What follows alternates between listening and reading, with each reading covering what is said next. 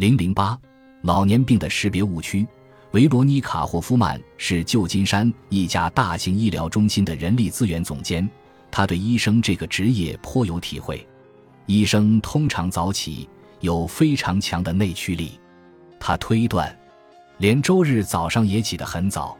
维罗妮卡等了很久，快到八点时，他远远望了望他七十九岁的母亲林恩，然后拿起了电话。在小镇的另一边，我往杯子里添了咖啡。检查了传呼机，确保里面的电池已充满电。在那一刻之前，我值班的周末安静的让人有些心里发毛。我担心自己是不是漏接了信息。传呼机响起时，正好在我手里，闪烁的绿色显示器上出现了患者的名字、病历号及联系信息、来电人姓名和来电原因。在绝大多数情况下，打电话的是患者本人。在老年科，由其他人。包括患者的成年孩子、雇佣的护工、朋友或者是出诊的护士打电话也很常见。这次来电的是患者的女儿。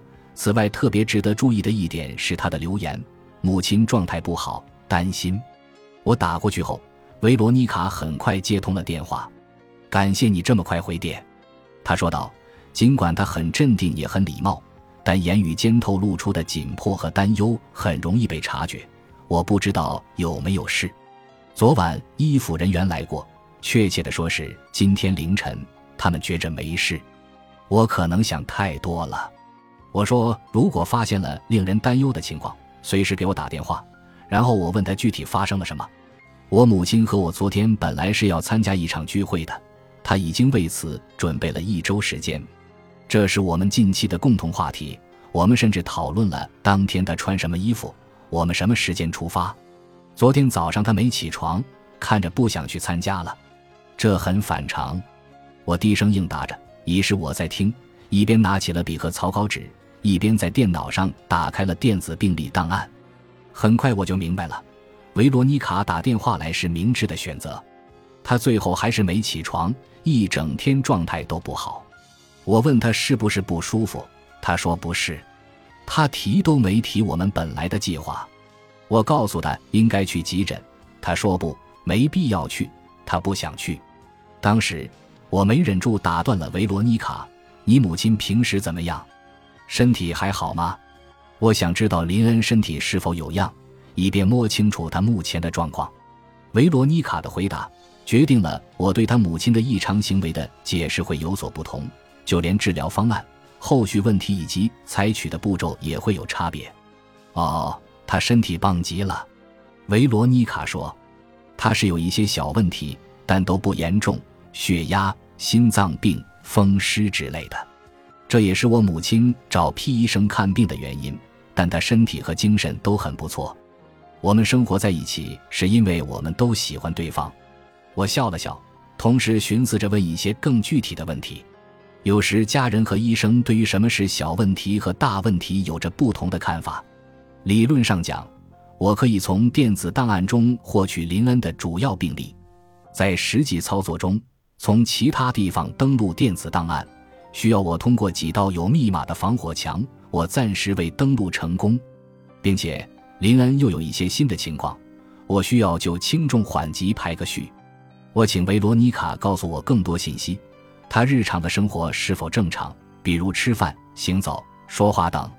他昨天早餐吃的不错，午餐吃了一些，晚餐没吃多少，但他感到乏力。昨天下午我们散了步，我感觉有点奇怪，因为他希望去散步而不是去参加聚会。我稍微松了口气。如果林恩情况严重，他很可能不会有食欲，也不会有力气散步。他动作有点迟缓。维罗妮卡补充道：“有点恍惚，我又紧张起来了。他之前有过这种情况吗？从来没有。这时候我需要确认是不是大脑的问题，或者这种变化是否很有可能意味着是谵妄症。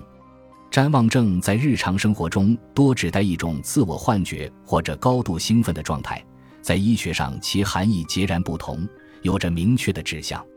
谵妄症是指一种精神错乱。”治疗该疾病通常需要很大一笔开销，通常，谵妄症还会导致其他一系列并发症，继而降低患者完全康复的可能性。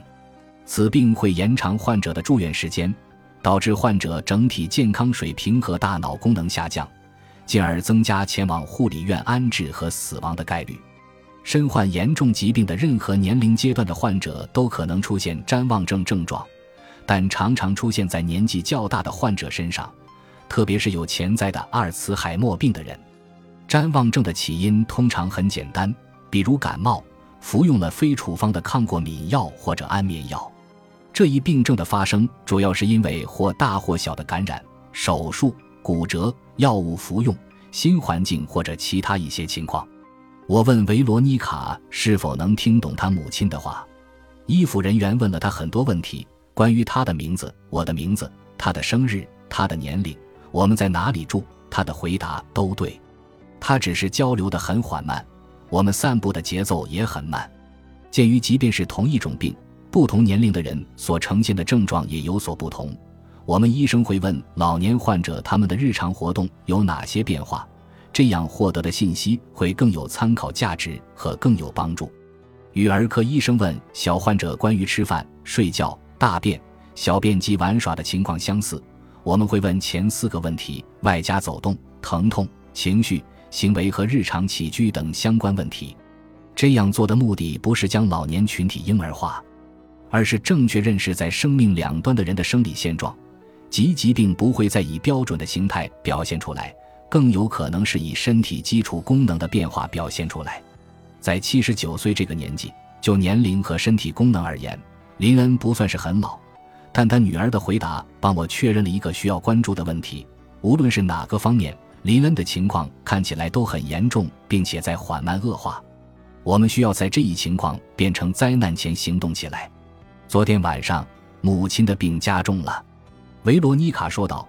她准备上床睡觉之前。没有系睡衣上的扣子，她从不裸着在房间里走动。大概晚上十点钟，我睡觉之前看见在洗手间有灯光。我大概一点起来了一小会儿，看见洗手间的灯仍然亮着，母亲只是站在那里。她看起来有些迷离，我想或许她已经在那里站了一晚上了，于是拨打了急救电话。她暂停了一小会儿，似乎已经准备好接受我的批评。我停下来。没有继续把他的话敲进电子病历。你做的没错，医护人员可不这么认为，他们肯定是误解你了。他们给我母亲做了检查，没发现有什么异样。我说她有点神志不清。他们说道：“你母亲已经快八十岁了，又是凌晨时分，你还想要你母亲怎么样？”我有点抓狂。他们给我的感觉是我不应该打急救电话，我得拿出行动，并且表现得足够专业。即便我想对那些医护人员，甚至是整个医疗体系表达愤怒和遗憾，其对老年群体的忽视程度让人震惊。我已经开始设想联系相关人员，为这座城市的所有医护人员开展老年病培训，同时预想到他们肯定会拿出各种理由搪塞，说不需要也没有时间接受培训。你没做错，让患者的亲属难堪，在任何情况下都不是一种专业的行为。我又问道：“接下来发生了什么？”他说：“医护人员检查了他母亲当时服用的药物，这一步他们算做对了。谵妄症的诱因有很多，其中药物是最常见的一种。开始服用一种新药会有风险，突然停止服用某种药物而非逐渐减量也会带来风险。有时服用了好几年的药物，也会因为身体对药物处理的能力发生变化而导致风险出现。我在电脑上调出林恩的电子病历，看了看他目前服用的药物的清单，但记录在册的药物和患者实际服用的通常会不一样。我问了维罗妮卡，他母亲最近在服用什么药物，有没有换其他药物？维罗妮卡给我读了他母亲近期服用的药物的清单，然后说。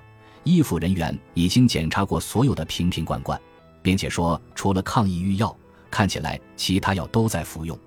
我猜他在三周之前停止了服抗抑郁药，但是我也不是很确定。医护人员说，这就是问题所在。他们在今天凌晨两点三十分给他服用了药物，然后告诉我们回房间休息。我深吸一口气，突然终止服用抗抑郁药会带来严重的副作用。但停药的副作用会在几天内慢慢显现，而不是三周后突然出现。他今天早上怎么样？我问。嗜睡，仍然神志不清。林恩是一位很健康的七十九岁老人。关于日常行为的问题，没能让我得出任何具体的诊断，那就得对症状挨个评估。医生会先问患者最担心的事项，之后用症状评测表来补充细节，确保所有信息都被涵盖其中。评测的问题从头问到脚，按照位置划分各器官，比如眼睛、耳朵、鼻子和嗓子，还有心理方面以及心血管或者神经系统。维罗妮卡回答了其中一些问题。但绝大多数时间，他在向他的母亲重复我的问题。我时而隐约听到没有这个答案：没有发热、咳嗽、气短、小便没有增加或者出现失禁、胸口也不痛、四肢也没有乏力的情况、视力也没有变化、语言能力正常、吞咽也没有问题、腹部没有疼痛、没有反胃、没有呕吐、有几周出现了腹泻症状，但这一情况之前也有，也没有便血。但当时问题来了，林恩头痛不是一般的头痛，而是他经历过的最疼的头痛。如果按一至十级评级，他觉着这种疼痛有十级，十级疼痛是能想象到的最痛的级别了。在经历这种疼痛时，林恩还说没有大碍，这一点让人更加担心。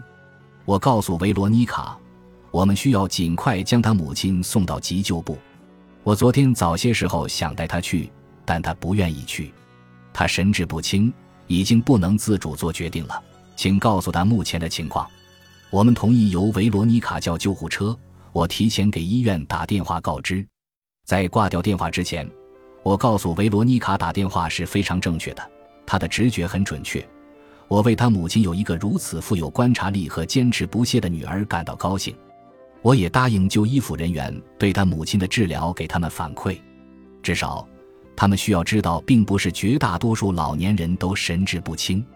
神志不清通常意味着身体有恙，需要治疗，而且忽视老人家属的担忧是不符合科学的医疗要求的。几个小时后，我重新登录电子档案，看到林恩的脑部造影扫描图，感觉像是白纸上泼了墨水。在他周五晚上上床睡觉到周六早上他女儿进入他卧室期间，他经历了脑出血。到周日上午，他已经表现出出血性脑卒中。三个月之后，我看到收件箱里维罗妮卡发来的电子邮件，在信中，他就没有及时给我写邮件表示歉意，感谢我的帮助和支持。他向我介绍了他母亲的状况，以及他母亲终于出院了。这一路走来充满艰辛，但今天下午在我回到家后，我给了母亲一个拥抱。我们能够交流她晚饭想吃什么。也能开始计划九月为她办八十岁生日派对。林恩因为这次脑卒中发生了变化，但他的生活仍然为女儿和自己带来快乐和意义。维罗妮卡承认，在听到医护人员对母亲的评价时，她感到很震惊。医护人员很有可能也想帮忙，他们或许还遵循了正规的流程。在美国。警察时常出警抓捕那些迷路或者擅自闯入他人领地，亦或是抗拒陌生人帮助的阿尔茨海默病患者，而这些陌生人只是想帮他们脱掉衣服，或者带他们去他们不想去的地方。在城市和监狱里，老年人常常因为不配合，或者听不懂指令，亦或是无法跪地求饶而遭到枪击。在一些案例中，比如林恩，没有痴呆症的人会被认为得了该病。老年人因为该病症承担了本不应该承担的责任。当我写邮件提出对相关医学专业人员进行老年病教育和培训，以弥补当前缺位的课程时，一位在当地乃至整个美国都很有名的内科领军人物回复说：“他觉着人们不会从这样的课程中受益。”在医学领域，临床医生通常认为照顾老年患者就只是照顾而已。这一逻辑在治疗儿童和癌症患者领域绝对行不通。不过，局势正有所好转，包括旧金山警察局在内的很多警察部门意识到本部门缺乏对老年病的了解，能逐渐分辨出老年群体非故意的危害行为，并且已经开启了相关培训项目。他们的努力或许很快就能显现成效。在近期一则流传较广的新闻中，一名南加利福尼亚州警察接到一家银行打来的电话，要求他们逮捕一位情绪不稳定的九十岁老人。这位警官没有逮捕这位老人，而是带他更新了过期的驾照，然后把他带回银行，成功的帮他把支票兑换成了现金。本集播放完毕，感谢您的收听，喜欢请订阅加关注，主页有更多精彩内容。